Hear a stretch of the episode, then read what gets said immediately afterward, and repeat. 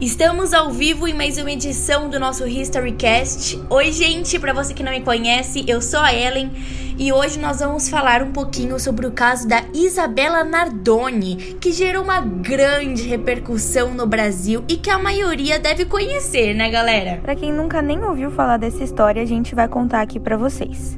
A história começou no dia 29 de março de 2008, quando uma garota chamada Isabela Nardoni, de 5 anos de idade, foi jogada do sexto andar pelo seu pai e pela sua madrasta do prédio onde eles moravam. Alexandre, o pai de Isabela, e Ana Carolina, a madrasta, foram condenados por homicídio doloso qualificado. O pai da criança afirmou em seu depoimento que o prédio onde morava foi assaltado e a menina teria sido jogada por um dos bandidos, enquanto ele havia descido para ajudar Ana, a madrasta, a tirar as outras crianças do carro. E quando voltou ao apartamento, viu a tela cortada e a filha caída no gramado em frente ao prédio. De acordo com o depoimento do pai, entre o momento de colocar a filha na cama e a volta para o quarto teriam passado de 5 a 10 minutos. E dias depois, a investigação constatou que a tela de proteção da janela do apartamento tinha sido cortada para que a menina fosse jogada e tinha também muitas marcas de sangue no quarto da criança. É, e pelo jeito, sangue foi encontrado no quarto e um buraco na tela de proteção de uma janela reforçou, né, as suspeitas da polícia de homicídio. E a perícia, gente, feita pela polícia, dizia que a rede de proteção da sacada, ela simplesmente foi cortada no quarto dos irmãos da Isabela e não no quarto em que ela foi colocada para dormir. O caso de Isabela Nardoni chocou o país inteiro, sendo um dos casos de maior repercussão da história dos veículos jornalísticos do Brasil. Na época do assassinato, uma pesquisa do Instituto Censo apontou que 98% da população tinha conhecimento sobre o assassinato da criança. Dia 1 de abril, o jornal Folha de São Paulo publicou que os primeiros laudos da autópsia apontavam indícios de asfixias anteriores à queda da menina os legistas teriam duvidado até mesmo de que a menina tivesse caído por conta do baixo número de fraturas em seu corpo. No dia 2 de abril, Ana Carolina, mãe de Isabela, após depor, fez com que o delegado titular solicitasse uma nova perícia no carro e no apartamento do pai da menina, afirmando: No dia dos fatos, o perito com pressa, muita gente em cima, pode ter passado alguma coisa despercebida. Dois depoimentos de moradores do prédio é, relataram gritos de uma criança em desespero mas esses depoimentos foram descartados pela polícia porque na investigação inicial eles ignoraram muita coisa importante. É, galera, esse caso não é fácil não. Ele é bem curioso, até que o delegado, né, ele afirmou que haviam três pontos, né, que em sua opinião estavam mais suspeitos. E a ausência de arrombamento na casa e também o fato de que não faltava nada entre os pertences, né, do casal e finalmente uh, nenhum indício de que alguém estranho tenha, sei lá, entrado, estado no prédio. A primeira pessoa que viu a criança no gramado foi o porteiro. Ele relatou que escutou um forte barulho e, quando olhou, a menina já estava no chão. O morador do primeiro andar também teria escutado um estrondo e visto Isabela da sacada. Ele teria sido o primeiro a acionar o resgate, que demorou cerca de 13 minutos para chegar. Este mesmo morador disse que Alexandre ficou de joelhos e encostou o ouvido direito no coração da menina. Também disse que falou para Alexandre não tocar na menina para não prejudicar o estado dela. Os paramédicos tentaram reanimá-la por um período de 34 minutos.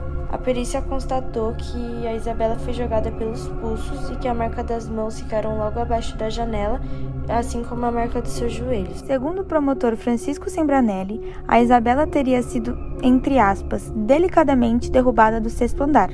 Isso, na opinião do mesmo, refuta a versão apresentada pelo casal. O promotor diz que se o pai fosse um monstro, certamente não se preocuparia e arremessaria a menina de qualquer lugar e de qualquer jeito mas ela foi jogada do quarto dos irmãos, cuidadosamente introduzida no buraco da rede de proteção e delicadamente teve as suas mãos soltas. E ainda, segundo o promotor, se a Isabela tivesse sido arremessada da janela de seu quarto, ela poderia ter sofrido até danos físicos, gente, e ainda maiores, né, por conta do piso de granito. E já abaixo da janela do quarto dos irmãos é, tinha um gramado. O rascunho do laudo feito pelo médico Lércio de Oliveira César reforçou a ideia de que a menina foi asfixiada por esganadura ou sufocamento e teve um osso da mão esquerdo quebrado, provavelmente por meio de uma torção, e havia sinais de que essa fratura ocorreu quando a garota estava viva. Segundo o legista, foi encontrada também é, uma pequena hemorragia no cérebro, como em alguns casos, mas também mais conhecida como Síndrome da Criança Espancada. E no corpo havia um machucado no antebraço direito, como se ele estivesse enganchado na tela de proteção da janela, ou como se ela tivesse tentado se agarrar e havia também um corte na cabeça, provavelmente anterior à queda. É, gente, na madrugada do dia 8 de abril, também o telejornal, o Jornal de Noite, se eu não me engano, uh, da rede Bandeirantes, divulgou, né, imagens em que aparecem Alexandre, a Ana e Isabelle junto com os irmãos no supermercado, horas antes da morte da Isabela. E na camiseta do Alexandre, né, foi encontrado vômito eu acho é possivelmente proveniente de da asfixia, né? Foi encontrado também marcas da tela de proteção na camiseta que Alexandre usava no dia do ocorrido e marcas de pegadas compatíveis com o calçado do pai em cima da cama. Alexandre Nardoni foi condenada a 31 anos e um mês de prisão. Jana Carolina pegou 26 anos e 8 meses. Em 2019, a justiça mandou Nardoni para o regime semiaberto. Com essa sentença, o condenado pode trabalhar fora da cadeia, mas precisa voltar toda noite para dormir no presídio. Ele também tem direito a cinco saídas temporárias por ano. Ele deve cumprir pena até o ano de 2036. Em 2017, ela foi para o regime semiaberto, mas perdeu esse direito em 2020 após infringir uma regra do presídio. Durante a pandemia, enquanto teve a autorização para conversar com os advogados por uma videochamada, ela foi flagrada pelos funcionários da instituição falando com o pai e os filhos, que é proibido e com isso a justiça determinou que a madrasta voltasse ao regime estritamente fechado. É, galera, e atualmente também o caso da Isabela, ele voltou totalmente à tona na memória das pessoas, da população, porque também ocorreu a prisão, né, da Monique Medeiros e também do vereador carioca Dr. Jairinho, da mãe e o padrasto do menino Henry, né, que ele foi morto, lembrando, no dia 8 de março de 2021. E isso aconteceu, né, fez com que muitos se relacionassem relacionassem o caso de Henry com o caso da garota.